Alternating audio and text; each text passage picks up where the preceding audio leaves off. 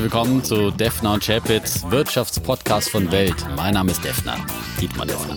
Mein Name ist Chapitz, Holger Chapitz, Episode 41, lieber Defner. Und es sieht für dich ja gar nicht so schlecht aus. In der Tat, ich darf jubilieren. Die Bullen sind zurück. China ist wieder im Bullenmarkt. Ja, der Markt hat diese Woche, ich glaube, mhm. 7% schon zugelegt. Ja, am Montag ist, alleine 5,6% ja. der Shanghai Composite. Und wer hat es vorausgesagt?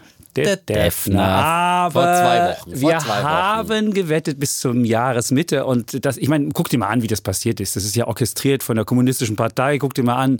Es ist, das, diese Rallye. Ist, ist, ja, es nein, gibt ja immer eine Ausrede. Nein, die Rallye ist durch, durch Schulden mitfinanziert. Wenn du mal ja. guckst, beispielsweise die Margin ja, Debt, also diese, diese Spekulationen auf Pump sind, sind gestiegen. Und äh, das erinnert mich so ein bisschen an 2015. Da hatten wir auch so eine kleine Rallye und dann macht es Bumm und dann waren vier Billionen wieder weg. Und ich könnte mir vorstellen, dass es auch wieder. Also erstmal nochmal zu den Fakten. Vor allem hat jetzt getrieben die in Aussicht gestellte Einigung beim Handelsstreit USA-China. Die rückt offenbar immer näher. Und deswegen hat Trump jetzt äh, erstmal die Frist verlängert. Ab 1. März sollten ja eigentlich neue Zölle kommen. Die kommen jetzt erstmal nicht. Und das ist ein gutes Zeichen. Dass er verlängert hat? Ist doch kein gutes Zeichen. Das heißt, sie sind nicht einig geworden rechtzeitig. Ja, was heißt, ja, die, die haben halt ein paar Monate fertig Zeit. gebracht. Was heißt Wie lange Monate redest du hier jede Woche? Oh, alles ja, hatten 90 Tage Zeit und dass man da jetzt noch nicht alles oh. äh, in Stein und Eisen meißelt, äh, sondern noch ein paar Wochen länger braucht, ist doch kein Problem. Also das ist doch ein gutes Zeichen. Wenn sie sich nicht geeinigt hätten, hätte er garantiert zur Zollkeule gegriffen. Bin ich mir ziemlich sicher und die Chinesen äußern sich. Das wird jetzt nur noch ein paar Wochen dauern und dann ist das alles unterschriftsreif. Ende März möglicherweise könnte in Florida ja das Gipfeltreffen dann stattfinden. Jetzt muss er erstmal in Vietnam, da hat er jetzt auch Terminkonflikte und so weiter. Äh, also von daher, das, das ist alles im Gang und das ist alles in der richtigen Bahn und äh, äh, Shanghai Composite, wie gesagt, am Montag allein 5,6 Prozent an einem ja. Tag. Und das war dann eben der Sprung jetzt nochmal, um es nochmal festzumachen, in den Bullenmarkt. Die Chinesen waren ja die ersten, die in den Bärenmarkt eingetaucht sind, nämlich im Juni 2018. Und ja, das V, von dem ich immer spreche, also das meine v. Worte werden einfach wahr hier. Das muss man jetzt einfach mal zur Kenntnis nehmen. Bitte Defners auch Herr Worte ja? werden wahr. Ja, die prophetischen Worte des Defner, ja. Ach, ich bin begeistert. Aber wenn du Und jetzt eben äh, 20 Prozent über den Tiefs ähm, ist der Markt und das heißt, man ist jetzt eben wieder im Bullenmarkt und das muss man jetzt einfach mal geschichtlich auch festhalten. Und dass der Defner recht hatte. Dass der Defner ich meine, der Defner muss ja auch einmal recht haben. Das ist ja Nein, nach, so viel, nach so vielen Tiefschlägen ja, im vergangenen Jahr, Jahr ja, muss der Defner jetzt einmal recht haben. Aber ich sag dir, fünf Kriterien hat ja Nassim Taleb, der große Philosoph, aufgeschrieben für ökonomische Mann, Fragilität. Der schwarze und hat gefragt, Schwäne. Der schwarze Schwäne gesehen, genau. Und der hat gesagt, was sind die fünf Kriterien für eine Ökonomie, die sehr anfällig für Schocks ist? Das ist zentralisierte Regierung, wenig diversifizierte Ökonomie, hohe Schulden, keine politische politische Pluralität, kein geschichtliches Bewusstsein mit Schocks umzugehen.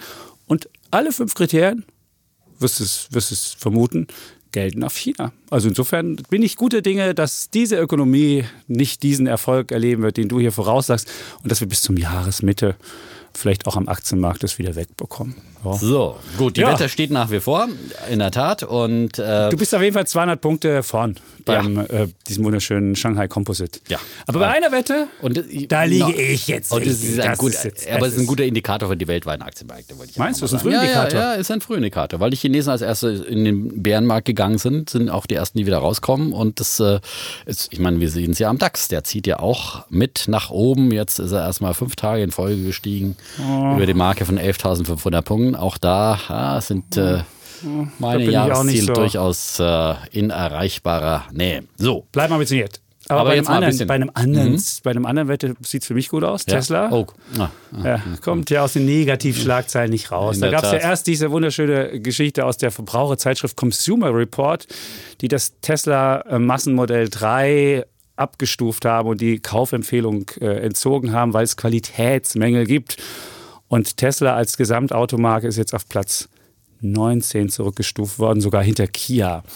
Und das Zweite, mit der SEC hat der gute Elon Musk ja, auch ja, wieder Musk Ärger. konnte wieder mal seine Finger nicht in genau. Zaum halten. Ja. Er, hatte ja, er hatte ja mit denen ausgemacht, dass er keine ähm, börsenrelevanten Tweets mehr absetzt, beziehungsweise wenn er welche absetzt, vorher die testen lässt. Das hat er nicht gemacht. Er hat wieder einen neuen am 19. Februar abgesetzt und da stand dann drin, im Jahr 2011 haben wir noch null Autos produziert. Was richtig ist. Aber 2019 werden wir rund 500.000 produzieren. Und das muss nicht unbedingt richtig sein. Das hat er auch dann gleich wieder zurückgenommen. Er meint, Auslieferung und Produzieren, da läge vielleicht so ein kleiner Unterschied und man soll es nicht so ernst nehmen. Auf jeden Fall hat er Probleme mit der SEC, die Aktie ist abgestürzt. Und da bin ich guter Dinge, dass ja. das mit der 300 Euro die äh, 300 Dollar Grenze, das ist wirklich so die, die umkämpfte ja, Marke, muss man sagen. So ja, ja, in der Tat. Ja. Bei jeder schlechten Nachricht geht es runter und dann mal wieder drüber und so. Also das bleibt spannend und Tesla bleibt uns erhalten. Ja. Und ich meine, diese Jede Twitterei, ja, die kann ich auch wirklich nicht verteidigen. Ja, wie gesagt, ich habe ja auch schon mal Twitter angezählt hier. Das ist doch ein gutes Beispiel dafür, dass man besser seine Finger weglassen Ach. sollte von Twitter, weil man zu voreilig irgendwas raushaut, ja, Gut. zu unüberlegt, ja. Ja, er hat ich ja hoffe, auch mal, dass dir, dir Elon, passiert sowas ja nicht. Elon Musk hat ja auch mal getwittert der Reichtum. Es wird ihm gar nichts bedeuten. Er hätte keine großen Yachten und er hätte auch keine Immobilien und nichts. Und jetzt kam heraus, dass er sich drei große Anwesen in Kalifornien gekauft hat im dreistelligen Millionenbereich. Und das ist für Elon Musk halt wenig. Ja, ja? natürlich. Das ist immer alles relativ. Ach, ja?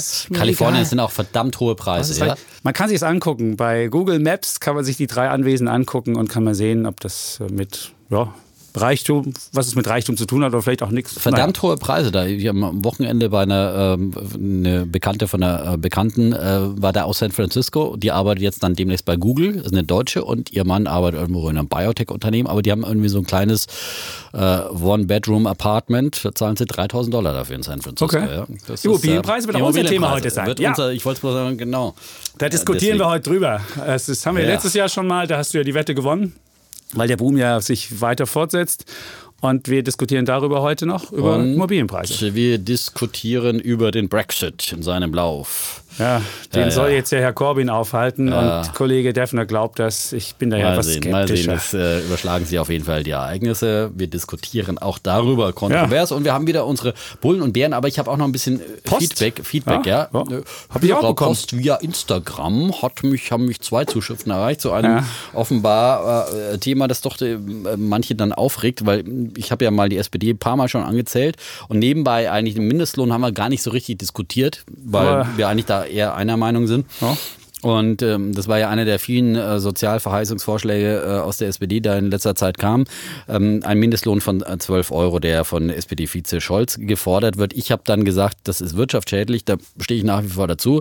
Und das wurde jetzt von äh, mehreren äh, Schreibern äh, bei Instagram hinterfragt. Einer studiert zum Beispiel VWL und sagt, oh nein, wie ich darauf käme und ob es da überhaupt Studien gäbe und so weiter. Also das mit der Studienlage zum Mindestlohn ist ja schwierig. Schwierig, weil man natürlich, wie soll man dann empirischen Vergleich machen, wie ein anderes Modell jetzt ohne und mit im Mindestlohn aussähe. Und in den letzten Jahren gab es natürlich in der Tat Studien, wenn der Mindestlohn eingeführt wird, gäbe es, was ich glaube, bis zu einer halben Million bis Arbeitslose halbe Million, ja. oder äh, Stellen, die wegfallen würden.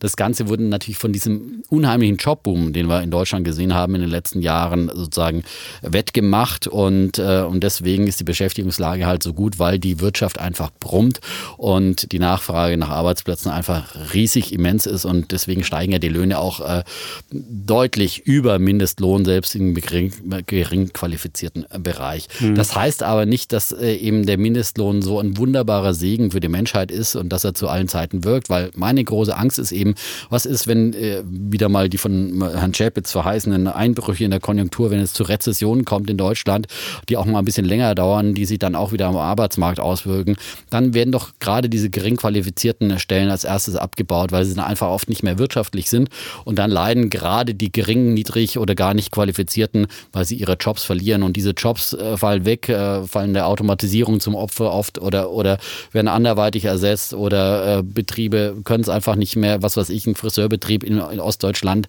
Wenn es sich einfach nicht mehr rechnet, dann ist dieser Job weg, dann macht der Friseurladen vielleicht sogar zu. Äh, da gibt es ja mannigfaltig Konkurrenz durch Schwarzarbeit und was weiß ich.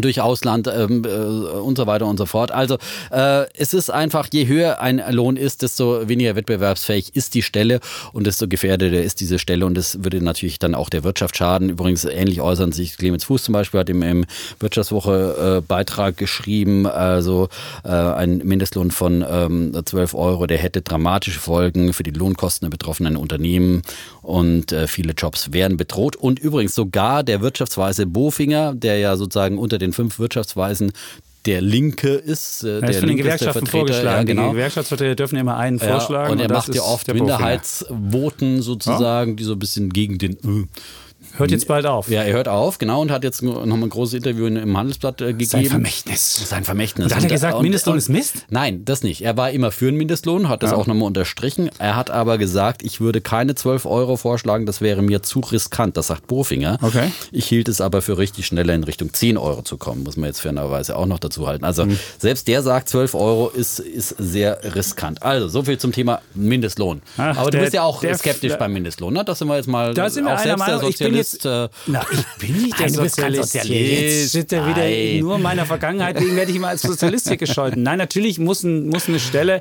das erwirtschaften, was sie, was sie kostet, klar.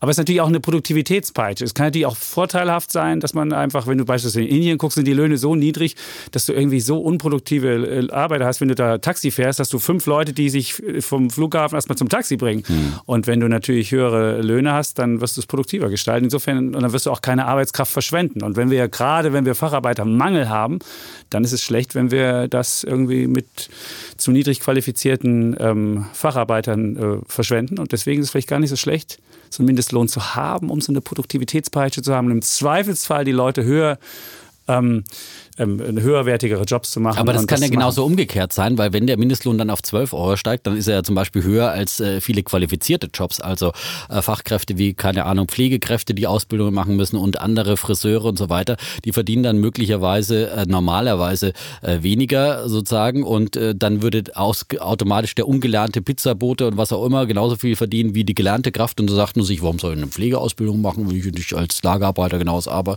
gleiche verdienen kann oder als Pizzabote und so weiter.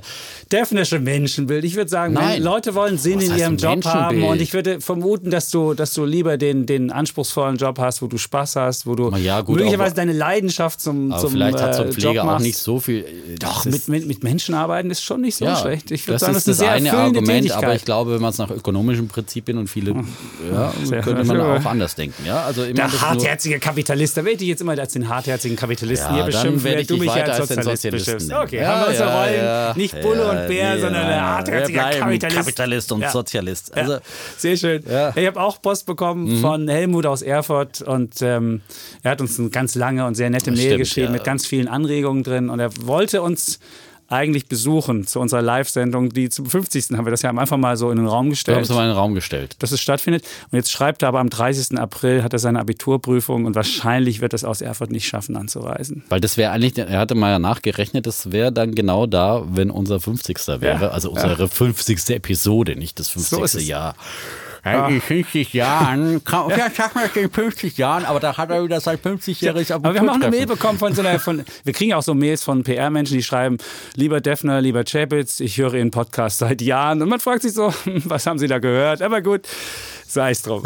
So, aber der Kollege war jetzt natürlich zugegebenermaßen mehr äh, Fan von dir, ja, äh, weil er hat, glaube ich, wie hat er geschrieben? Lieber Defner, allerliebster äh, Chapitz oder so? Ja, also, es gab ja. da kleine Nuancen in der Bewertung. Du hast ihm ja auch geantwortet. Ich ihm aber, er ist ja auch aus dem Osten, ja. Und aus ich glaube, Erfurt, da kommt meine Mama gefreut, her und meine Oma gefreut, da. ne, dass sozusagen ein Landsmann sozusagen. Nee, er hat geschrieben, er hat sich gewundert, dass ein Ostdeutscher Wirtschaftskompetenz haben kann. Das war die, das war das die, war das eigentlich das Beste. Ja? Weil so, es ist doch schön, dass es auch, Ost, dass es auch Wirtschaftskompetenz aus Ostdeutscher gibt. Das Apropos Wirtschaftskompetenz, ja, kein Tag ohne Wetterredaktion. Ja. Okay, jetzt bin ich gespannt was du Nein, ich erzähle jetzt nicht, wie äh, Kollegin die Wetterfee ihre Aktien auswählt. Äh, nein, das äh, verrate ich jetzt an der ja? Stelle nicht. Nein, okay. nein aber äh, Georgios, ja, ja. unser Wetterredakteur, hat, ja, er war ja auf der Suche, hat er eine Frage gestellt nach den thesaurierenden äh, Dividenden-ETFs. Er hat jetzt doch äh, ausschüttende genommen. Ja? Hat jetzt, ist aber eine Empfehlung von dir hat er tatsächlich umgesetzt. So? Ne? Ja, das Problem ist mit der Steuer, weil du mhm. musst dann auf irgendwas ja. eine Steuer zahlen und das ist wirklich nervig. Du kannst natürlich mit einem Freistellungsauftrag das Ganze versuchen äh, zu lösen, aber es ist dieses, dieses deutsche Steuerwesen ist gerade für Sparpläne ein wirklich nicht sehr vorteilhaftes. Nein, Georges ist jetzt voll auf Dividende. Er hat jetzt die Dividende entdeckt jetzt hm? sozusagen. Ist ja schon etwas ja, äh, schon arriviertere Zeitgenossen? Ja, er ist ja, wir müssen auch für alle Neueinsteiger das sind ja die Kollegen, die mit uns eingestiegen ja. sind und sozusagen erstmal einen ETF-Sparvertrag gemacht haben und jetzt immer mehr und mehr in die Materie eindringen und sich fortbilden, auch mit unserem Podcast und natürlich dann immer so ein bisschen. Aber Dividende ist doch eher für ältere Zeitgenossen. Er findet es aber irgendwie gut, ja, aber es ist ja auch nicht schlecht, immer wieder so, so ein Dividendenportfolio also aufzubauen. Er, hat ja das Basisinvestment immer noch der okay. ETF-Sparplan, ne? Gut. Den wir hier immer empfehlen. Auf dem All Country World genau. Index, ja? Sehr schön. Und, äh, und dazu kommen jetzt halt so ein bisschen äh, Special Situations. Dividenden. Ja, Dividenden. ich mache einen auf Dividende. Sehr schön. Ja, so, kommen wir mal zu Bullen und Bären. So, kommen wir mal zu unseren Themen. Ja, also ja, langer Vorrede. Nach 15 ja, Minuten wäre es mal Zeit. Die Rubriken, möchtest du vielleicht anfangen mit... Äh, Ach, ich hätte einen Bullen zum Beispiel. Hättest du? Ja, hätte ich da mal. Gut, dann ja. äh, mach mal mit deinen Bullen an. Ja, weil es auch örtlich so nahe lag. Hier am Potsdamer Platz war nämlich die Premiere letzte Woche BMW und Daimler, die großen Konkurrenten, machen gemeinsame Sache und gründen eine gemeinsame Mobilitätsfirma. Komisch. Lustig, weil die, sind ja, die waren sich ja immer spinnefein. Genau, die einen haben die anderen gesagt, er ist ja Großkotze, diese ja, Daimler ja. sind Großkotze. Und die anderen haben gesagt, Pfennigfuchse aus München. Ja, ist so eine Erbfeindschaft wie zwischen Deutschen und Franzosen. Genau. Und Daimler wollte irgendwann mal irgendwie in den 50ern oder so was BMW kaufen. Und da ist ja die Quant-Familie, die ja äh, den Dividendeneinnahmen, die aber natürlich auch ein starkes Rückhalt ist dann für eine Firma wie BMW. Und deswegen wurde die nicht Milliarden, geschluckt, ja, weil die mit nicht mitgespielt Drei Millionen pro Tag. Ja, Toll, aber, ja. Ne, aber da, da, zeigt sich halt der Vorteil auch wieder, dass es natürlich sozusagen dann auch ein eingebauter Wettbewerbsschutz sein kann oder so, wenn du so einen ein starken Ankeraktionär hast. Ja? Gut, aber jetzt habe ich die aber unterbrochen. Wir ja, wollten ja diese neue BMW und Daimler und die nähern sich natürlich im internationalen Druck immer mehr an und vielleicht gibt es da auch mal irgendwann eine Fusion. Ich würde es begrüßen, ja, weil wie gesagt, wenn der Druck von außen größer wird und immer neue Konkurrenten auf den Markt kommen, aber jetzt erstmal machen sie gemeinsame Sache in einem Zukunftsbereich und das sind beide ja eigentlich Pioniere in Deutschland gewesen, muss man sagen. Äh, sie gründen, wie gesagt, eine Mobilitätsfirma, die wird Now heißen. Also der Name kommt schon mal aus dem BMW-Reich. Da kennt man ja Drive Now, den Carsharing-Dienst. Und äh, der wird damit eingebracht. Ähm, außerdem bringt äh, ähm, BMW seine Expertise bei bargeldfreiem Parken und beim Laden für E-Autos ein. Und Mercedes bringt Car2Go.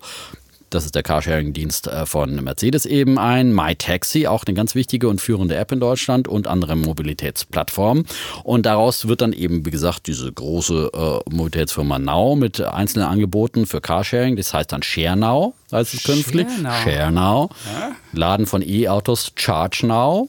Parkplatzsuche per App, wie heißt das wohl? Ha? Herr Chapitz? Parknow. Parknow. Ah. Oh, okay. Ordern von Taxen oder ja. Autos mit Fahrern. FreeNow. Das macht Free ja kein FreeNow. TaxiNow. TaxiNow. Ja, FreeNow. Das ist Free ein Blödsinn. Passt oder Right Now hätte man ja. sagen können. Ja. Aber FreeNow. Oder TaxiNow. Ja? TaxiNow. Aber vielleicht wollen sie wollen ja nicht nur Taxi sein. Aber auch. Ich hätte über Right Now. Right, right genau. Now. Hey. Und ReachNow. Das ist die Organisation für ganz, ganzen Reiseketten. Ja.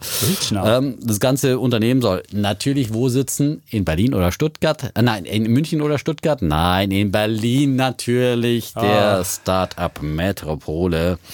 Und äh, man hat das Ziel, Marktführer beim Mobilitätsdienstleistern in Europa zu werden und damit eben die Konkurrenten, die internationalen Uber, Lyft in den USA oder die, die in China dann zumindest den Paroli auf dem europäischen Markt zu äh, bieten. Und vielleicht expandieren sie ja dann auch groß in die USA und nach China. Und dafür mein Bulle der Woche auch an die Kartellamter, die sowas dann äh, genehmigen. Äh, ja, äh, weil wie gesagt, in anderen Bereichen ist das auch nicht immer so selbstverständlich. Und genau in dem Bereich ist es aber wichtig, hier eine einen großen Anbieter in Deutschland zu haben, der eben ähm, dann eben den anderen internationalen äh, Angreifern Paroli bieten kann, weil Größe ist in diesem Markt einfach ganz wichtig und ich bin selber auch äh, immer Kunde als äh, sozusagen Nicht-Autobesitzer von Car2Go und DriveNow gewesen. Da musst du erst immer schauen, dann gibt es ein Car2Go in der Nähe, dann musst du wieder auf die DriveNow-App und jetzt hast du alles eine in App? einem. Eine ja, App. Wunderbar. Ich habe schon gesehen, es ja. funktioniert. Ja, ja großartig. Ich war bisher dabei, nur Drive Now Kunde und es hat äh, ja. an dem Tag, als sie es verkündet haben, sah ich dann auch diese kleinen Smarts drinstehen von Car2Go. Also ja, und die haben ja auch B-Klasse und so weiter. Also, Alles. Ja, ja, und es sind gute Pakete, auch weil man mittlerweile nicht nur auf Minutenbasis dann äh, die mieten kann, sondern eben auch so Drei Stundenpakete. Stunden, so. Zwei Stunden hatte ich neulich mal so eine B-Klasse von Mercedes für knapp über 20 Euro. Wunderbar, damit kannst du schon viel erledigen an einem Samstag. Ja, ja. zum Ikea fahren, was die Frau so gerne macht. Ja. Gut, okay. Bei Ikea, da stehst du natürlich verdammt lang auf dem Parkplatz, aber ne, ein kleinerer oh, oh, Gut. Ja. Ähm, ja, also toller Bulle der Woche, muss ich sagen. Ja. Ich habe auch einen Bullen der Woche. Prima, ich bin gespannt. Mein Bulle der Woche ist Voodoo Economics. Oh, oh Voodoo. Ich hole gleich mal die Stecknadeln raus. Ist ja eigentlich geprägt worden von, äh, ich glaube, George Bush hat da mal die, die, die Reagansche Wirtschaftspolitik als Voodoo Economics gebrandmarkt. Aber es George geht, Bush, den Reagan, sein Parteikollege. Ich glaube, irgendwie sowas. Ja, ja, die erfolgreiche Reaganomics? Ich glaube, so war das. Ich glaub, George das war, Bush? Echt? Guck mal, du musst mal gucken. Ich glaube, okay. Voodoo Economics, ich, ich habe das noch so im, im Hinterkopf. Vielleicht, Vielleicht war es auch Bill Clinton. Vielleicht war es Nein, nein, nein, nein. Auf jeden Fall geht es um also um Voodoo Nomics kriegt, äh, das ist ja so eine Art ähm, ökonomische Scharlatanerie. Also man macht was ökonomisch, was wenig sinnhaft ist. Und wofür gibt es bei mir den, den Bullen der Woche geht an so eine Studie der Freiburger Denkfabrik Sepp. Die hat anlässlich 20 Jahre Euro wissen wollen, wer vom Euro profitiert hat. Und dann haben sie so eine Art kontrafaktische ökonomische Geschichtsschreibung gemacht und da kommt Voodoo Economics ins Spiel. Du hast also geguckt, Deutschland im Euro, das heißt, da hast du ja die Daten mhm. von und da hast du gedacht, wie hätte sich Deutschland ohne Euro entwickelt? Und das war so die kontrafaktische Sache. Nun ist natürlich Deutschland im Euro und nicht außerhalb des Euros. Wie haben sie das gemacht? Sie haben dann eine Vergleichsgruppe gebildet. Und da fängt die Voodoo Economics an. Sie haben nicht die Vergleichsgruppe genommen Bahrain, ähm, Schweiz, Großbritannien und äh, was war die letzte? Noch, noch ein weiteres Land. Und haben dann diese Gruppe genommen und haben geguckt, wie haben die sich entwickelt und wie hat sich Deutschland entwickelt und haben dann festgestellt, Deutschland hat sich viel besser entwickelt und haben gesagt, Deutschland ist der große Gewinner. 1,9 Billionen Euro haben wir Zuwachs durch den Euro gehabt. Das sind 23.000 Euro pro Kopf. Das Dumme an der ganzen Geschichte war, sie haben es für alle Länder gemacht und alle anderen Länder haben verloren. Da gab es beispielsweise Frankreich 3,6 Billionen Euro. Verlust. Das sind 56.000 pro Kopf. Und in Italien sogar 4,3 Billionen Verlust. Das sind 74.000 pro Kopf. Und wie haben sie das gemacht? Beispielsweise haben sie Italien verglichen mit Australien. Dann denkst du so, was hat Italien mit Australien zu tun? Nicht so viel.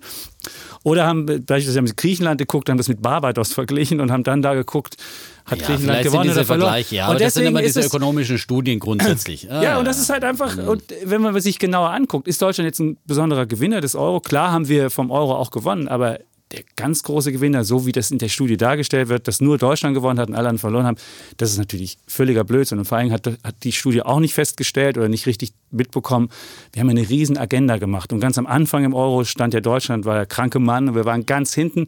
Und nur durch diese, durch diese Reformen sind wir überhaupt nach vorne gekommen. Und, äh, Agenda 2010. Und wenn du das danke, mit, danke, ja. Gerhard Schröder. Und wenn du Bahrain vergleichst, die haben natürlich keine Agenda 2010 gemacht, deswegen ist es völliger Blödsinn, das mit Bahrain oder Japan war noch das letzte Land, okay. mit dem sie es verglichen haben. Und deswegen sage ich, für diese Voodoo Economics, äh, das finde ich einfach, jetzt könnte sagen, es könnte. Aber war das jetzt ein Bulle oder ein Bär? Es ist ein Bulle, weil, weil wenn dich das durchsetzt, kannst du ja jede politische Idee, kannst du ja einfach äh, mit so einer kontrafaktischen. Aber ein Bär sein. Jetzt ja, ich wollte ja nicht meine... zwei Bären haben, aber ah. ich finde, ich finde, das ist einfach so eine. so eine das Art. ist jetzt so hintenrum durch, also ich ja. meine, Doppel, Doppelminus gibt Plus oder so. Ja, wenn du das halt, wenn du das halt, wenn du das halt irgendwie sich durchsetzt, okay, kannst der Bulle, du der eigentlich ein Bär sein sollte, vom Bären Chapitz. Genau, kriegt Voodoo Economics.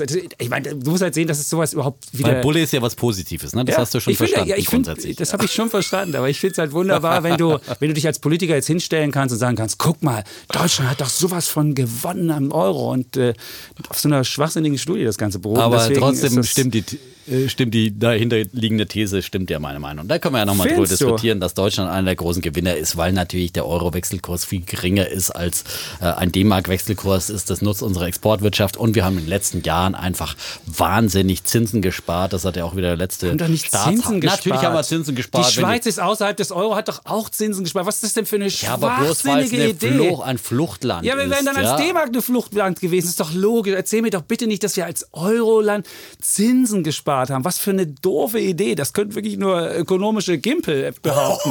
Und was du noch... Vorsicht, das war eine Beleidigung. und was du, und was du, und was und das schon bei Minute musst. 23. Wir sind noch nicht mal im Thema hier. Und was du noch sagen Gimpel. Was, können wir das mal googeln? Was heißt es? Wie schlimm ist eigentlich die Beleidigung Gimpel? Ja? Ökonomischer und Gimpel. Du auch noch was sagen ich hier sagen lassen muss. Ich ja? habe mir noch mal eine Zahl geguckt, die zeigt, wie, wie, wie, wie irreführend diese Exportsachen ist. Wir haben mittlerweile Auslandsvermögen von 1,6 Billionen Euro gegenüber der Eurozone. Wir haben also einen Gutteil unserer Exporte auf Pump an die verkauft.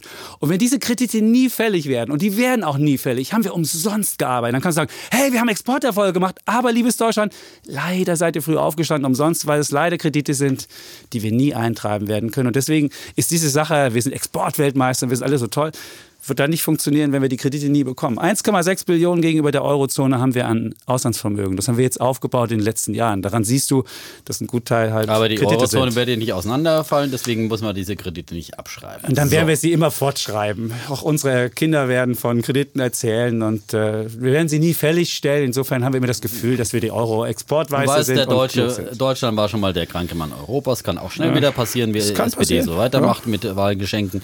Und äh, dann kann sich das das Blatt auch wieder wenden. So, so apropos SPD. Wenden. Man soll ja auch nicht immer nur Schlechtes über die SPD sagen. Ja? Ist jetzt Du hast ja deinen Bullen jetzt schon, jetzt kommt doch der Bär. Ich, ja, genau. Ich muss jetzt leider, ich muss jetzt leider auch eine Negativkonstruktion wählen, ich weil eigentlich, eigentlich hätte ich ja gerne zwei Bullen vergeben. Ich, ich wollte zwei Bären vergeben. Ja, das hätten wir mal machen sollten wir das mal machen. Ja. ja. wir sind einfach Bulle und Bär, ja. Und wir sollten nicht immer so versuchen, irgendwie was Positives irgendwie. Okay, also die, die SPD also, kriegt jetzt von dir einen Bullen. Eigentlich kriegt die SPD einen Bullen und den Bären kriegen dann sozusagen die dagegen sind. Okay. Nämlich in dem Fall Union und FDP. Die sind nämlich. FDP kriegt von dir Die FDP von mir einen Bullen. Äh, von Bären. What? Ein Bären, ja, ja. Was ist los? Ja, weil sie sich meiner Meinung nach. Ja, äh, Bedenken ja. Äh, first, äh, nee, andersrum. Ach so, was hat das für ein, das ein tolles Plakat immer gemacht, mhm. der Lindner. Das Unterhemdplakat? Nein, Bedenken first, äh, Dingens later oder irgendwie Digital first, Bedenken later. Ich glaube, sowas war das. das egal, egal, du nicht so schlecht, aber das ist ein ganz anderes Thema. Ja. Gut. Weil Bedenken sollten immer later kommen, auf jeden Fall. Ja? Ähm, okay. Auch in dem Fall. Ja? Also ich erzähle mal, worum es geht. Ja? Und FDP kommen meine Bedenken vielleicht. Union und FDP sind nämlich gegen das Bestellerprinzip für Maklergebühren. Beim Wohnungskauf Justizministerin Katharina Barley von der SPD hat das jetzt vorgeschlagen. Und ich finde eben, das ist eine gute Idee und es ist eben eine schlechte Idee, dagegen zu sein. Ich finde es nämlich auch, und deswegen verstehe ich es nicht so richtig, dass äh, Union und FDP dagegen sind. Eigentlich ein marktwirtschaftlich faires Prinzip zu sagen, wer bestellt, der bezahlt auch. Das ist in der Kneipe so und das sollte beim Makler eben auch so der Fall sein. Ähm, die Maklergebühr ist mittlerweile immens hoch geworden, ja, ähm, äh, zwischen 5,95 Prozent und 7,14 Prozent, je nach Bundesland vom Kaufpreis. Und nachdem die Immobilienpreise, wie wir ja schon gelernt haben, wie wir heute auch nochmal diskutieren, enorm in die Höhe gestiegen sind, sind halt auch diese Maklergebühren exponentiell gestiegen, ohne dass sich die Leistung irgendwie verbessert hätte. Weil ob ein Makler jetzt für 500.000 Euro eine Wohnung oder für eine Million verdient, äh, verkauft, da hat er keinen Mehraufwand, verdient aber einfach mal das Doppelte und bei einer Million sind es dann mal gleich mal 70.000 Euro äh, dafür, dass er deinen Schlüssel umdreht. Ähm, in Berlin, Bremen, Hamburg, Hessen und Brandenburg, da zahlt der Käufer dann die Provision auch komplett. Es gibt andere Bundesländer, wo sie halbe halbe zwischen Verkäufer und Käufer halbiert wird. Und jetzt soll eben das Bestellerprinzip kommen, dass man sagt, wer bestellt, und meistens ist das ja der Verkäufer, der sagt, hallo, ich habe hier eine Immobilie, eine neue Wohnung, such mir bitte mal einen Käufer dazu. Ähm, der soll dann auch diese Gebühr bezahlen. Und wenn auf der anderen Seite jemand, keine Ahnung, aus äh, New York hierher ziehen will und sagt, ich brauche aber eine Wohnung, lieber Makler, such mal mal eine Wohnung, ich habe keine Zeit selber zu suchen, dann soll halt dann in dem Fall der Käufer bezahlen. Aber in der Regel ist es der Verkäufer. Und ich meine, jetzt kommen wir zum marktwirtschaftlichen Prinzip. Warum ist das besser? Weil ähm, in so einem Markt, der jetzt so ein reiner Verkäufermarkt ist, wie der Immobilienmarkt momentan, äh, zumindest in den Ballungsräumen, wo so alles weggeht wie die weißen Semmeln, da hat ja der, äh, der Käufer dann überhaupt keine Verhandlungsmacht. Der kann überhaupt nicht mit dem Makler irgendwie verhandeln und sagen, hallo, 7% sind wir zu viel, geh mal runter auf 5%. Da sagt der Makler, stell dich hin rein oder raus oder du bist hier gleich mal in der Kartei raus, aussortiert, ja. Und äh, der, der Makler kann unfreundlich sein, wie er will. Er kann äh, schlampige Exposés machen. Äh, die Leute rennen ihm trotzdem die Bude ein.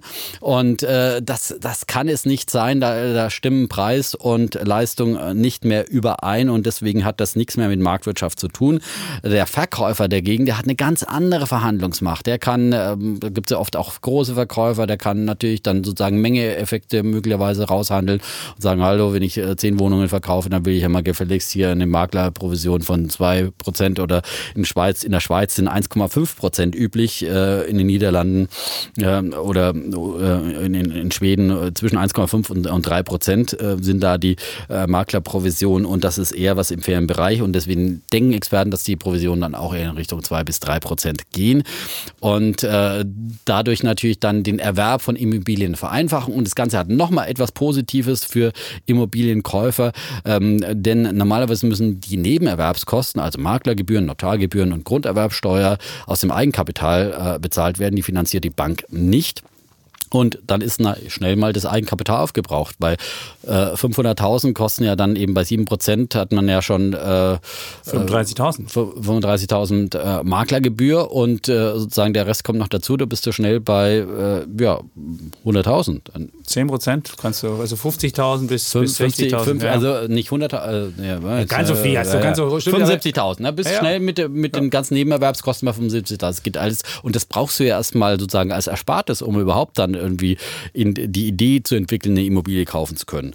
Und, ähm, und deswegen schont es das Eigenkapital, macht die Finanzierung einfacher und erleichtert es auch äh, Familien, die noch nicht so viel auf der hohen Kante haben, dann äh, Immobilien zu erwerben. Und deswegen finde ich das gut von der Frau Bali und deswegen mein Bär der Woche für die, die dagegen sind, Union und FDP. Union sagt ja, ja, wir hätten ja andere Ideen, wir müssen die Grunderwerbsteuer für Käufer senken oder äh, einen Freibetrag für Grunderwerbsteuer für Käufer, die in ihre eigenen Immobilien einziehen möchten. Sage ich, trotzdem machen, trotzdem machen. Wie, und dann als nächstes die Notargebühren mal angehen. Das verstehe ich auch nicht, dass die einfach für, das sagt man ja immer, das teuerste vorlesen. Wenn die hier eine Stunde vorlesen, wie wir das tun, dann haben die immer 70.000 schneller vor. Äh, Obwohl ja, wir das ja auch lesen schneller vor. Wir sind ja. auch sehr schnell hier. Ja, das ja, wird ja mal, sind manchmal auch schnell, aber was die dafür verdienen für ihr Vorlesen, ja? Ich kenne das. Wir haben das auch mal gehabt. Und der wird auch ungeduldig, wenn du fragst, oh, können Sie das nochmal vorlesen? Nein, das will er nicht. Na, nein, ich habe einen Anschlusstermin. Ja, das ist er genervt. Ja, ja, also bitte.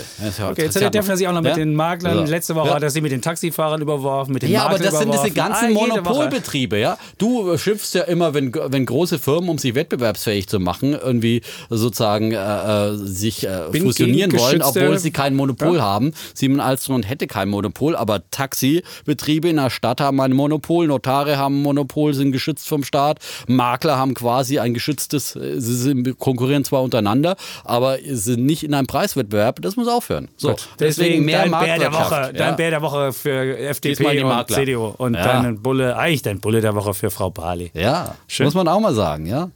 Der, mal ab und zu der SPD auch mal eine gute Idee. Wunderschön. Die sind auch, glaube ich, in den Umfragen wieder leicht gestiegen. Wahrscheinlich haben Zum die schon ersten Mal seit Gerhard Schröder.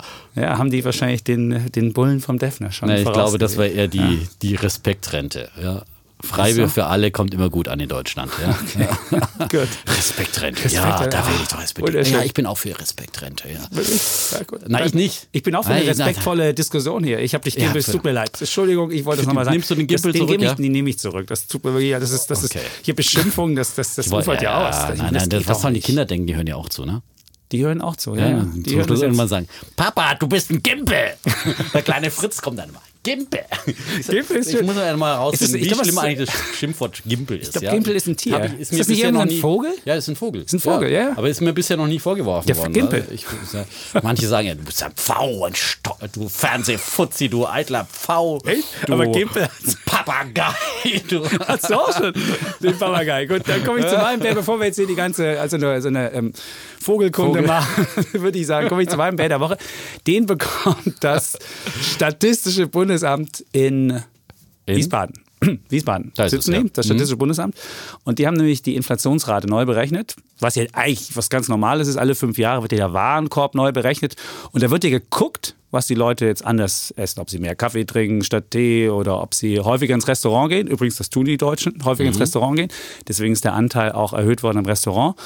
Aber was sie auch gemacht haben dieses äh, Mal und warum sie meinen Bären bekommen, sie haben geguckt, äh, sie haben die, die, die Mieten höher gewichtet, was ja durchaus logisch ist, weil wenn man mehr für Miete ausgeben muss, dann kommt das natürlich auch höher in den Warenkorb mit rein. Nur, wenn man sich jetzt mal genauer anguckt, was sie da gemacht haben, dann ist es sogar diese höher gewichtete Miete führt dazu, dass die Inflationsrate in Deutschland runtergeht. Jetzt fragst du mich, wie kann das sein? Wie kann das sein? Wie kann das sein? Danke. Ja, Defner, genau. Und Defner fragt. Ja, kann wie kann das sein? Das ist wie bei Pickeli und Frederik. Ja? Und Pickeli und Frederik gingen in den Wald. Ja. Die, warum ist die Miete so gesunken? Wie kann das sein? Wie kann Nichts das sein? einfacher als das, sagt ja. der Pickeli. Genau. Ja, und, äh, ich sag dir, wie es ist.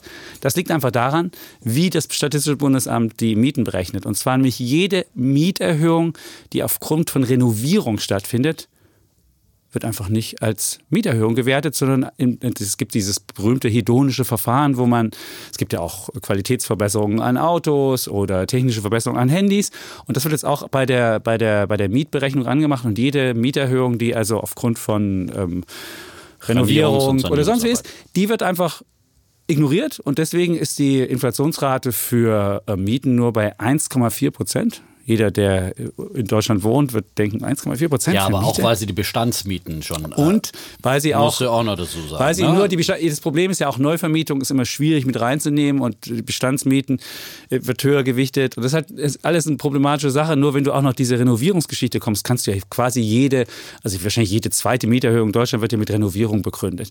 Und natürlich gibt es auch Qualitätsverbesserungen, wenn du besser gedämmte Wände hast oder bessere Fenster hast. Aber es gibt ja auch so Luxussanierungen. Gab es ja jetzt einen Fall in Berlin, wo du irgendwie dann so einem Kokosteppich im, im Flur ausgelegt hast. Und das ist jetzt für viele jetzt keine Qualitätsverbesserung. Aber nach, nach Statistischem Bundesamt wäre das einfach keine Mieterhöhung, sondern wäre ganz normal, wenn du dann irgendwie dadurch was hast, wäre es wie, als die Miete gleich bliebe. Und deswegen sage ich, das widerspricht einfach dem Verständnis des normalen Menschen auf der Straße. Und der ah, wird sich kommt denken, jetzt wieder der Weltverschwörer Chapitz und sagt, oh, Manipulation beim Warenkorb. Nein, nicht bei, aber, aber wenn was so offensichtlich der Wahrnehmung, dem, der Lebenswirklichkeit der Menschen widerspricht, dann macht das Statistische Bundesamt sich auch selbst keinen Gefallen damit und dann sagen die alle, die Inflationsrate, die ist ja sowieso irgendwie komisch berechnet und deswegen äh, finde ich diese Berechnung Nein. sehr komisch und deswegen mein Bär der Woche für diese, für das hedonische Verfahren Okay, wir diskutieren das Thema ja normalerweise nicht, aber zur Verteidigung möchte ich trotzdem Bitte? vortragen. Ja. Erstens, ich bin Hedonist und ich finde es schon. Das hedonische Verfahren, das ist. Äh, das ist ich finde äh, es schon gut, wenn, wenn Dinge sich verbessern. Ich meine, man muss ja mal sehen, wenn zum Beispiel eine Wohnung äh, isoliert wird, ja, und eine Altbauwohnung, äh, dann spart man dadurch ja immense, äh, immense Heizkosten, wenn die plötzlich isoliert ist. Und das kommt ja letztlich dem Mieter auch zugute. Und äh, das andere ist vielleicht ein Extrembeispiel mit dem, mit dem Fußboden im Gang. Aber normalerweise sind es wirklich deutliche Verbesserungen. Die müssen dann auch einen Preis haben, das ist doch ganz klar. Und vor allem ist es ja zum Großteil, weil sie die Bestandsmieten anders gewichtet haben äh, in, in diesem äh, Rechenverfahren. Und natürlich die Bestandsmieten aufgrund der vielen, vielen äh, ja, äh, gut, des guten Mieterschutzes, das wir in Deutschland haben bei Bestandsmieten ähm, der gesetzlichen Regelungen, ähm, steigen die einfach nicht, nicht so stark, wenn es eben keine Sanierung gibt und, insofern, und, und die Neuvermietungen, ja, die immer Schlagzeilen machen, äh, wenn man immer diese, diese enormen Preissteigerungen dann hört, äh, sind es halt immer Einzelfälle Fälle, die dann alle Leute dann denken lassen, dass die, die Mieten so wahnsinnig explodieren, ständig. Okay. Aber Bestandsmieten steigen. Also alle, die jetzt Mieterhöhung bekommen, dürfen an Defner sich wenden und äh, dürfen sich als Einzelfälle dann ähm, bezichtigen lassen. Nein, also ich glaube, äh, wenn du, wenn du beispielsweise den, den, den Flur streichst und daraufhin eine Mieterhöhung bekommst, ja, das, ist doch kein, das ist doch keine da, Qualitätsverbesserung. auch keine, keine Mieterhöhung. Natürlich gibt es sowas teilweise. ist doch, doch bloß, teilweise ist einfach so, ich mache das Treppenhaus neu und dann ja, sage ich, hey, Flurstreichen ist nicht neu gemacht, das ist doch einfach nur was zu, äh, zu halten, was vorher war. Das nee, nee, nee, nee, nee, das ist auch eine Miete. Egal, so, wir ah, okay. streiten nicht ja, das wir ist ja streiten nicht. Ein Bull und Bär, der wird nicht diskutiert. Jetzt kommen wir zu unseren. Endlich zu den Themen, die wir Nach Minute 33 kommen wir zu den Themen. 35, ja. Oh, Kollege der hat schon mal auf die Uhr ja. getippt, ja, dezent. Ja, fang ähm, du doch Immobilienmarkt. mal an. Ja, Immobilienmarkt ja haben wir ja schon mal ein bisschen angeschnitten das hier. haben wir angeschnitten. Da gibt es ja, da gibt's ja äh, völlige, völlige Exzesse am Immobilienmarkt. 2018, Angst. du hast Angst, das kann ich mhm. verstehen. 2018 war ein Rekordjahr für deutsche Immobilien mit Zuwächsen, Preiszuwächsen von fast 9 Prozent. Und warum ist es so? Weil jetzt nicht nur die ganzen Finanzinvestoren nach Deutschland kommen, die sagen, oh, Deutschland ist noch so schön billig, sondern mittlerweile gibt es in Deutschland viele Menschen, die Angst vor steigenden Mieten haben oder Angst haben, dass ihre Kinder irgendwann mal äh, ordentlichen Wohnraum kriegen und so sogenannte Angstkäufe, die jetzt in Erscheinung treten und in Deutschland auch kaufen, kostet es, was es wolle. Und äh, sichtbar wird das beispielsweise auch an den neuen Rekorden bei Immobilienkrediten. Die sind jetzt pro Kredit auf 239.000 ist der durchschnittliche Immobilienkredit. Und ähm, es ist ein, ist ein neuer Rekord in Deutschland. Und die Fremdfinanzierung ist auch ähm, gestiegen auf einen neuen Rekord, nämlich 84 Prozent. Früher war es immer so, dass der deutsche Eigenkapital mitbrachte von 30 Prozent oder mindestens 20 Prozent. Also diese 80 Prozent Marke Fremdfinanzierung war immer so eine heilige Marke. Die ist mittlerweile überschritten worden. Also 84 Prozent ist die Fremdfinanzierung in Deutschland. Und wenn du die Preise anguckst, beispielsweise in den großen Städten, musst du mittlerweile das 34-fache der Nettomiete bezahlen. 34-fache. Und normal war früher so das 26-fache. Und das alles zeigt, dass sie in Deutschland ne, so, eine, so eine Preisblase ergibt und das wird mit einem Produkt gemacht. Wohnen ist ja jetzt kein, äh, ist ja nicht so, als ob eine Apple-Aktie mal eben 40 Prozent steigt, sondern Wohnen ist ja auch was, was ein Grundbedürfnis ist, wo Menschen drin wohnen. Und wo irgendwann, wenn du, wenn die, wenn die Preise steigen für die Immobilien, muss ja, wenn der Käufer äh, eine ordentliche Rendite haben will, muss ja irgendwann auch die Miete nachziehen. Und das alles führt dazu, dass es in Deutschland so eine Stimmung gibt, die gegen ähm, Wohnspekulationen sich auflädt. Es gibt dieses Volksbegehren in Berlin gegen Deutsche Wohnen. Und wenn du mal guckst, Deutsche Wohnen, die Aktie, hat in den letzten zehn Jahren pro Jahr 27 Prozent gemacht. Und wenn du als Mieter da jetzt in den Wohnungen da sitzt, von Deutsche Wohnen, die sind auch schlecht renoviert worden, aber jede Mieterhöhung, die möglich war, haben die halt gemacht. Das sind relativ Mietauspressunternehmen. Und da muss man sich nicht wundern, wenn es äh, dazu führt, dass jetzt Leute auf die Straße gehen oder dass die Leute Volksbegehren machen, um die zu ähm, um, um die zu, äh, um das ab, abzukaufen, den oder das wegzunehmen. Also und deswegen äh, sage ich. Enteignen ist danke, das Wort. Enteignen. Ja, äh, das ist nämlich ein hässliches Wort. Ist ein hässliches ja. Wort. Genau. Ich wollte es einfach ein bisschen. Du wolltest umgehen, ein ja. Umgehen. einfach wegnehmen. Es gibt in Spanien oh, übrigens auch so eine Kriegst auch was dafür. Nein, es ist ganz es brutal. Gibt, es, ist brutaler Sozialismus. Ja? Nein, es ist kein. Das ist kein. es ist Sozialismus. Nein, aber wenn du halt solche Mietsteigerungen oder wenn du solche Steigerungen hast, dann kommt es halt solche Initiativen. In Spanien gibt es beispielsweise diese PAH-Initiative, die auch sich, wo sich auch Leute zusammengeschlossen haben, die gegen solche Sachen vorgehen. Und deswegen ist meine These, die ich hier vertrete mhm, und ich die ich jetzt äh, mit dir diskutieren will, ist einfach, dass diese Exzesse am Immobilienmarkt in Deutschland so nicht weitergehen können. Entweder werden die Preise langsam sich normalisieren oder die Politik wird einschreiten und deswegen ist meine Idee, 8% in diesem Jahr wird es nicht mehr geben oder 9%.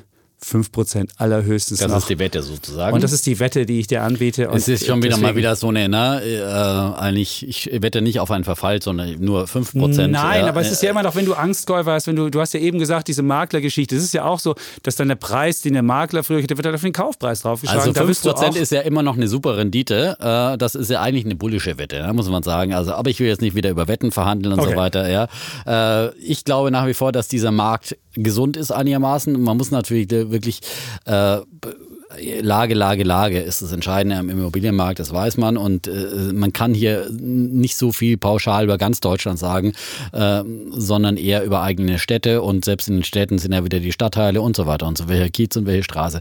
Ähm, ich muss ehrlich sagen, ich finde München auch schon sehr, sehr teuer. Da sind ja, keine Ahnung, geht es ja bei Quadratmeterpreisen jetzt langsam in die Richtung 20.000 Euro ja, im, im, im Spitzensegment. Äh, und, da kriegst du eine ähm, Wohnung nicht mehr unter einer Million. Normale Wohnung. Ja, normale Wohnung, ne? Ja, normale und, Wohnung. Ja, und wenn du dann Million. eben die Maklerkosten, ja, ja, ne, ne, irgendwie so drei Zimmerwohnung oder sowas, ne?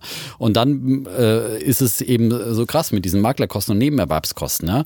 Äh, also da kann die Politik gerne, wie gesagt, mal anfangen. Das tut man jetzt und dann aber auch bitte bei der Grunderwerbsteuer, da muss einfach ein Freibetrag her. Das kann einfach nicht sein, wenn du sagst politische Maßnahmen, dann nicht immer nur die Investoren bestrafen, nicht immer nur den Markt regulieren, sondern einfach mal auch selber sozusagen den Splitter aus dem eigenen Auge ziehen, weil die Politik seit Jahren und Jahrzehnten immer mehr mit diesen Steuern, Grundsteuer, Grunderwerbsteuer verdient und äh, profitiert von diesem steigenden Markt und dann immer äh, alle anderen dafür schellt, dass äh, die, die, die Preise steigen. Nein, die Politik ist schuld, auch viel, durch viele Auflagen, die es gibt und so weiter und so fort. Ähm, und äh, dass die Preise, wie du es beschrieben hast, natürlich ist klar, wenn die Preise steigen, dann steigen auch die Kreditaufnahmen und dann steigen natürlich auch, weil die Leute nicht unbedingt jetzt äh, gleich mehr Eigenkapital haben, dann steigen natürlich auch die Beleihungsgrenzen.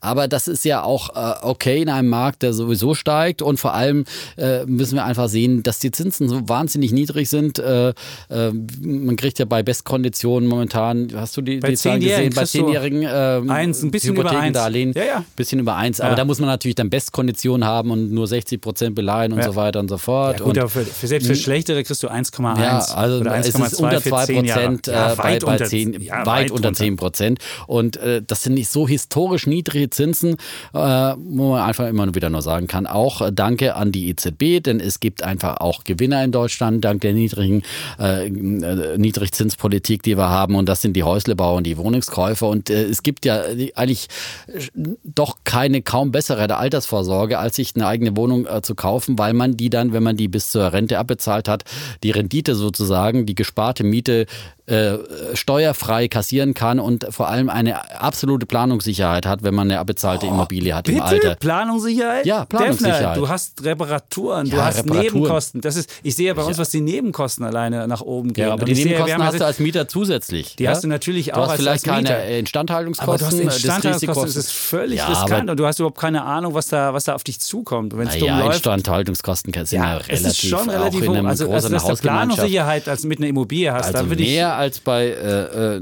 sozusagen bei, beim Mieten musst du immer damit rechnen, dass du vielleicht auch mal gekündigt wirst äh, aus Eigenbedarfsgründen oder was auch immer. Das ist nie eine Sicherheit. Dann kannst du natürlich sagen, irgendwo finde ich immer eine Wohnung. Aber wenn du in einem gewissen Stadtteil in der Stadt oder wo es innerstädtisch leben willst, ist es immer noch eine gute Idee, sich äh, eine Wohnung fürs Alter zu kaufen. Dann würde ich aber eben nicht das Häuschen im Grün bauen, sondern eher was seniorengerechtes in der Stadt, äh, eben was ich dann vielleicht sozusagen während äh, vorher vermiete und dann irgendwie sage, okay, das beziehe ich dann dann vielleicht irgendwann ab Rentenalter ähm, ähm, und vorher vermiete ich es. Äh, dann kann man auch möglicherweise steuerlich das ganze Interessante nochmal gestalten. Das wäre eine Idee. Ja. So. Aber ich würde trotzdem sagen, man muss jetzt langsam aufpassen. Die, die Preise sind so gestiegen und du siehst gerade Angstkäufer, die einfach sagen, oh Mann, ich muss jetzt mit dabei sein. Und wenn man dann sieht, oh, ich habe Angst, was zu verpassen und dann jeden, jeden Kram mitmacht, das, da würde ich sagen, Vorsicht. Und deswegen bin ich skeptischer, auch was den Immobilienmarkt angeht. Ich denke auch, dass die, dass die Rallye noch weitergeht, aber ich denke nicht mehr, dass diese hohen Zuwachsraten so weitergehen und wer individuell jetzt äh, sich vertut. Und es gibt keine größere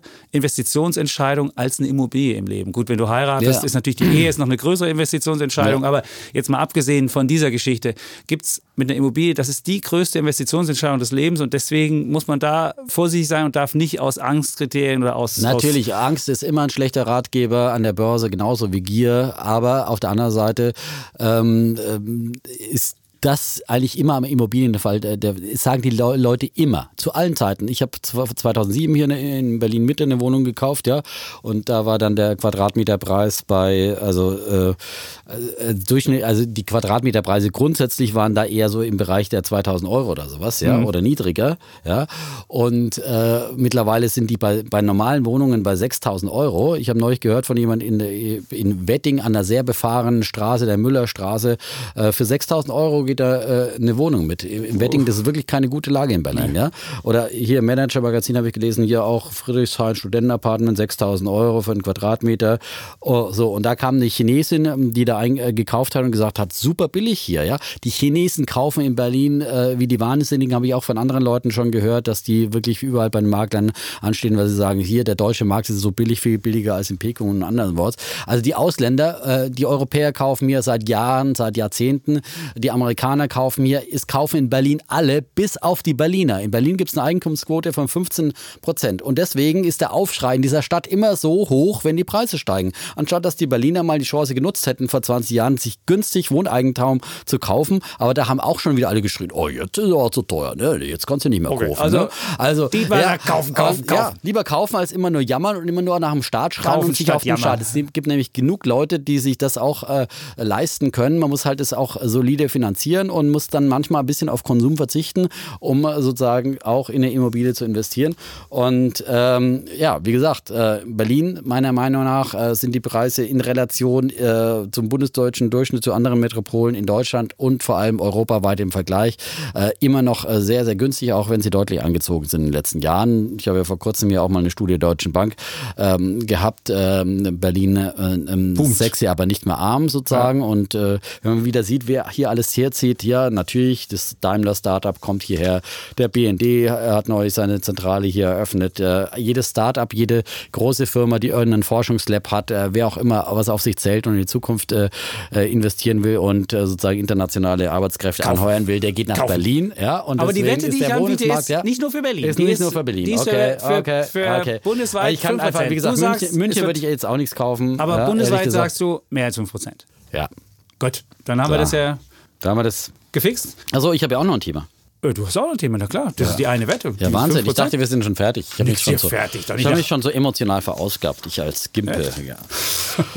nein, es wurde ja zurückgenommen. Ja? Man kann ja, nein, also wenn man, wenn man überlegen will, ob man kauft oder mietet, kann man das ja ganz einfach durchrechnen, gucken, was wäre die Quote, an, an, äh, die man, die man ähm, im Monat zahlen muss für die, für die Hypothek und kann gucken, was wäre die Miete und kann dann sehen, was sich lohnt. Ist eine relativ einfache Rechnung. Ja, aber man muss schon auch mit, mit Steigerungsraten rechnen am Anfang. Bei der Miete es, muss man mit Steigerungsraten rechnen. Am Anfang rechnet sich nie, ja. Und, aber wenn man langfristig aber finanziert, dann kann man. optimistisch. Du kannst nicht sagen, aber, aber, 2000 kann ich zahlen aber idealerweise, als, als Rate und ich finde, was, was wichtig Miete. ist, dass man äh, versucht, dann, wenn man den günstigen Kredit laufen hat, in dieser Zeit äh, sehr, sehr viel zu tilgen. Weil es kann natürlich sein, dass in zehn Jahren die Zinsen wieder viel, viel höher sind und äh, dann wird man davon negativ überrascht. Und wer übrigens als Investor investieren will, der muss nicht auch eine Wohnung kaufen, weil das immer ein Klumpenrisiko ist. Der kann natürlich auch die Aktie, der, Deutsche, der kann auch die deutsche Wohnung kaufen. Ja, was ist so verwerflich daran, ja, die letzten eine Aktie der Deutsche Wohnung zu kaufen? Ich verspreche dir, diese Aktie wird in den nächsten zehn Jahren keine 27 Prozent pro Jahr nicht mehr, mehr aber, da bin ich mir relativ aber solide sicher. Steigerungsraten und solide Dividenden werden Gut. sie erwirtschaften und andere Immobilienaktien auch. Da kann man die Finger, Finger weg vor, würde ich sagen, nochmal. Oh, jetzt blätter ich jetzt durch deine Zeit. Finger weg vor geschlossenen Immobilienfonds. Die sind ja, gut, das würde man nicht machen. Aber wir können ja mal über Immobilienaktien demnächst wetten. Das können ist wir, eine gute Idee. Können wir mal reden. Ja, wir bleiben bei dem Thema mal Thema. Sehr, Sehr gutes so, Thema. Ich habe auch noch ein Thema. Thema.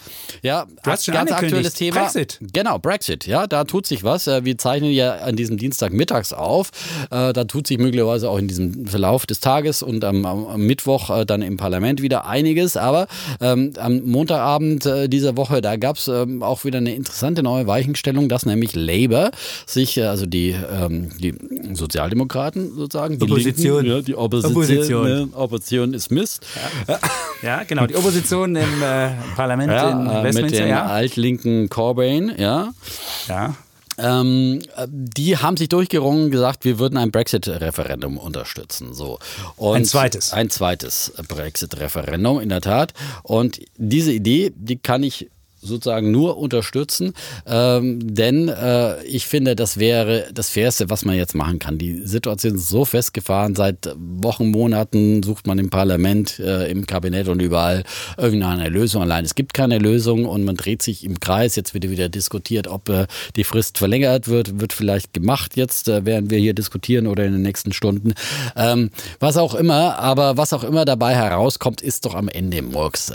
Und deswegen bin ich der Meinung, man sollte sollte wirklich äh, diese Entscheidung nochmal an das britische Volk zurückgeben. Die haben damals irgendwie äh, was entschieden, äh, was äh, von vielen Lügenkampagnen äh, forciert wurde und begleitet wurde und wo überhaupt nicht klar war, was das Ganze überhaupt für Kosten sein werden.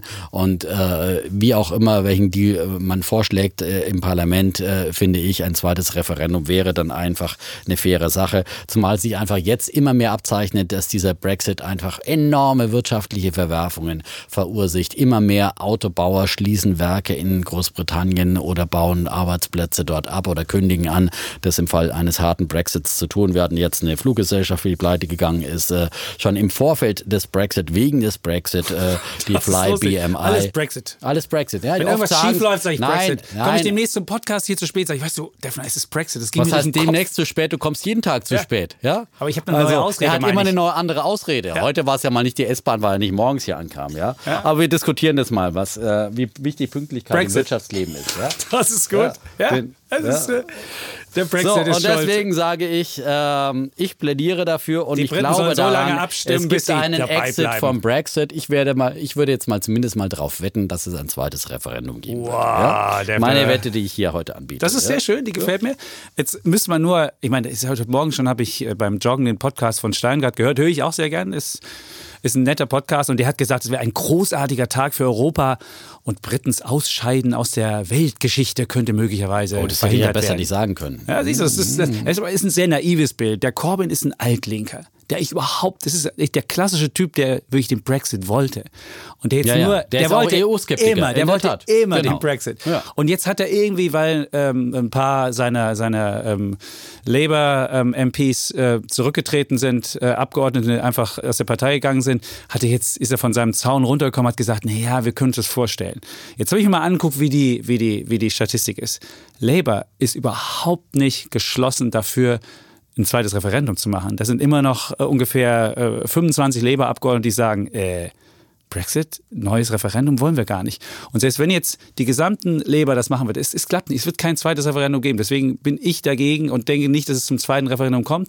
Was wahrscheinlich passieren wird, dass, die, äh, dass die, das Parlament darüber abstimmen wird, ob man No Deal oder eine Verlängerung der, der Brexit-Spanne. Also man sagt nicht Ende März ist Schluss, sondern möglicherweise das nochmal verlängert. Die Abstimmung könnte ich mir schon vorstellen. Aber ich kann mir nicht vorstellen, dass es im Parlament eine Mehrheit dafür gibt, ein zweites Referendum zu machen. So viele sind dagegen, also sowohl bei den Tories als auch bei, den, bei, bei Labour.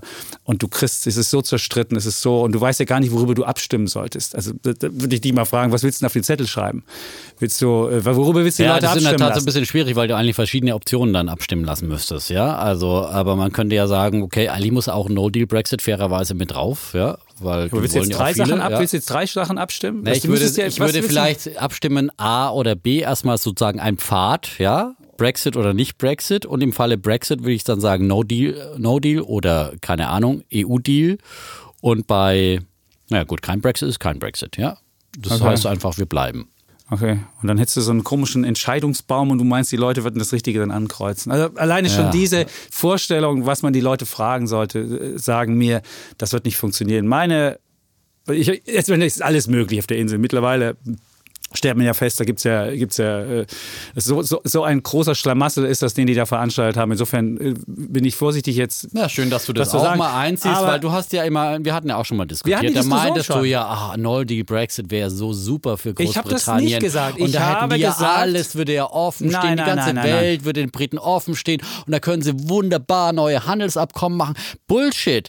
Kein Mensch will mit den äh, Briten Handelsabkommen schließen momentan. Ich glaube, die Schweiz und keine Ahnung, ein paar äh, Färöer, nee, keine Ahnung, irgendwelche mickrigen Inselchen haben irgendwie bisher Kannst du mit denen schon mal handeln? Das ist auch ja? schon was wert. Und Japan hat ihn gleich erstmal einen Korb ge und gesagt, nicht zu besseren Bedingungen als für die EU. Und die EU hat jetzt mit äh, Japan einen Handelsab Freihandelsabkommen. Deswegen wandern die japanischen ja, Autobauer habe, ab, weil sie habe das nicht, aus Japan gesagt, besser die Autos nach ja, in die EU importieren EU, können. Ja, ja, aber ich will ja nicht die, die Briten aus der EU schon alleine, weil wir in, in Deutschland noch, noch einen Partner brauchen, der so ähnlich tickt wie wir und wir nicht nur Südländer in der EU haben. Schon deswegen will ich ja die Briten dabei belassen. Aber ich habe gesagt, selbst wenn sie ausscheiden aus der EU, ist das nicht das Ende aus der Weltgeschichte, wie Herr Steinker das sagt, wie du das hier versuchst zu formulieren. Die haben, die haben so viele eigene äh, Fähigkeiten, die sie einsetzen könnten. Vielleicht gibt es natürlich, wenn sie raus, rausgehen würden, gäbe es natürlich einen wirtschaftlichen Einbruch. Aber am Ende wären sie nicht, wären sie nicht irgendwie dem Untergang geweiht. Und wenn du die Zahlen anguckst, im Gegensatz zu Deutschland ist Großbritannien im letzten Quartal 2004 noch gewachsen, um 0,2 Prozent. Und auch davor sind sie noch gewachsen. Also die, die britische Wirtschaft, der geht es noch nicht so schlecht, wie du hier mit deinen ganzen Untergangsmeldungen und äh, weiß ich nicht. Das waren die Hamsterkäufe, weil sich ja, alle die Lager voll gemacht haben. Das wird es ja. sein. Das sind die Hamsterkäufe ja. vor dem Großen. Das, das, das, vor dem Großen, ja. Vor dem Cliff, sagen, auf dem wir stehen und dann abstürzen. Dieser Brexit wird furchtbar. Wenn die einen harten Brexit machen würden und alles andere ist ja, ich meine, es gibt die Option harter Brexit oder es gibt die Option Union, okay, macht irgendwie Zollunion oder wie auch immer, es ist ein Konstrukt, äh, das dann mehr oder weniger bist du dann trotzdem abhängig von der EU zahlst und äh, hast aber keine Mitbestimmungsrechte mehr. Also dieses Brexit-Referendum und diese Idee des Brexit, das war ein, ein so ein, äh, eine Bullshit-Idee und ich finde auch wirklich, äh, Tusk hat es neulich gesagt, oder? Die sollen in der Hölle schworen, diejenigen, die sich das ausgedacht haben und äh, versprochen haben, das könnte schmerzlos werden. Egal. Also was wäre jetzt die Wette? Was wäre die Wette jetzt? Die Wette, dass sie drin also bleiben, ich, oder? Nein, ich wette, dass es ein Referendum geben ein zweites ja, Referendum. Ein Wann soll es das geben? Ja. Dieses Jahr noch. Noch dieses Jahr. Es muss wenn, dann wird es Jahr noch okay. Jahr. Dann sagst du, dieses Jahr noch ein zweites ja relativ schnell entscheiden, Meines Erachtens glaube ich das nicht. Dann okay. haben wir die Wette auch gefixt. Ja. Äh, und wir sind noch unter einer Stunde. Ja, das ist ja unsere neue Sollzeit. Ja. Frau Otte hat gerade schon den Finger gemahnt. Ja, wir, machen jetzt immer eine Stunde. Ja. das hat sich bis zu ihm noch nicht rumgesprochen. Ja. Äh, es gibt einfach viel zu reden. Ja. Wir müssen auch mal viele alte Themen aufarbeiten. So ist es. es ja, und wir müssen, der Vogelkunde hatten wir heute dabei. Also das, ich gucke noch mal nach, was mit dem Gimbal auf sich hat. Ja? Vielleicht ist es ja ganz, vielleicht ist es ja ganz so, possierliches ja? Tierchen. Ja, vielleicht und dann sagt ja, der Defner, so, hier, mein, mein Name, Name, ist Gimpel. Äh, Defner, Dietmar Gimpel Defner. Ja, ja ich Wunderbar. bin geadelt. Ich bin der ja, Exot unter den deutschen, deutschen Singvögeln. Ja? Ich bin gespannt, was du mir für ein Tier demnächst auf den Hals setzen ah, wirst. So, dann Jetzt würden wir, wir sagen, gucken, wir bleiben aber auf jeden Fall in unserer kleinen Tierkunde. Das ist Bulle, wichtig. Gimpel und, und Bär, aber was ich noch sagen wollte, wir haben zuletzt ja. irgendwie, wir sind nur noch mit viereinhalb Sternen bei, bei, bei iTunes gelistet, weil es, es gab zuletzt so ein paar wirklich so Ein-Stern-Menschen. Das Ein-Stern-Menschen wollen wir nicht. Nein, die, die, sollen auch gar nicht zuhören. So wir brauchen uns auch gar nicht bewerten. Genau, also ich finde, für so ein Gimpel ja. gibt es auch mal fünf Sterne. Ja. Das finde ich, also, sollte man schon mal, wir das sollte man sagen. Team Defner, Team Chapitz, ja. hier müssen wir zusammenhalten. Bitte fünf Sterne. Ja. Und ansonsten brauche ich noch ein paar Instagram-Follower. Ich muss ja auch den Kollegen Stimmt, ich bin Z überholen. Ja, ja aber ist ja auch noch eine Wette, die läuft. Stimmt, ja? die geht bis zum Jahresmitte. Ich habe extra alte Fotos gepostet aus meiner TV München Vergangenheit. Stimmt, da sieht man ihn mit, mit. Als ich jung war und das Geld brauchte. Ja, ja also wer das sich angucken möchte, nicht nur Krawattenbindungen, sondern auch noch alte also Bilder. Auch ohne Krawatte. Ja, ich bin mal gespannt, was ich da noch raushole, damit ich dann zum Schluss doch noch irgendwie. Aber ich bin, ich bin gut gealtert, muss ich sagen. Muss ich jetzt einfach mal so. Ich habe ich hab die, hab die Bilder meinem Sohn gezeigt und er hat das, er hat dich, er hat dich auf einem Bild auch erkannt. Echt? Auf dem rechten von meinen. Du hast ja zwei Bilder, ja. wo du auf so einer TV-Zeitschrift vorne drauf bist. Und, äh, so, aber jetzt unter, wir bleiben unter einer Stunde stimmt. und sagen ganz schnell Tschüss und Ciao. Wir bleiben Bulle und Bär, Leute Gimpel, Defner und Chapitz.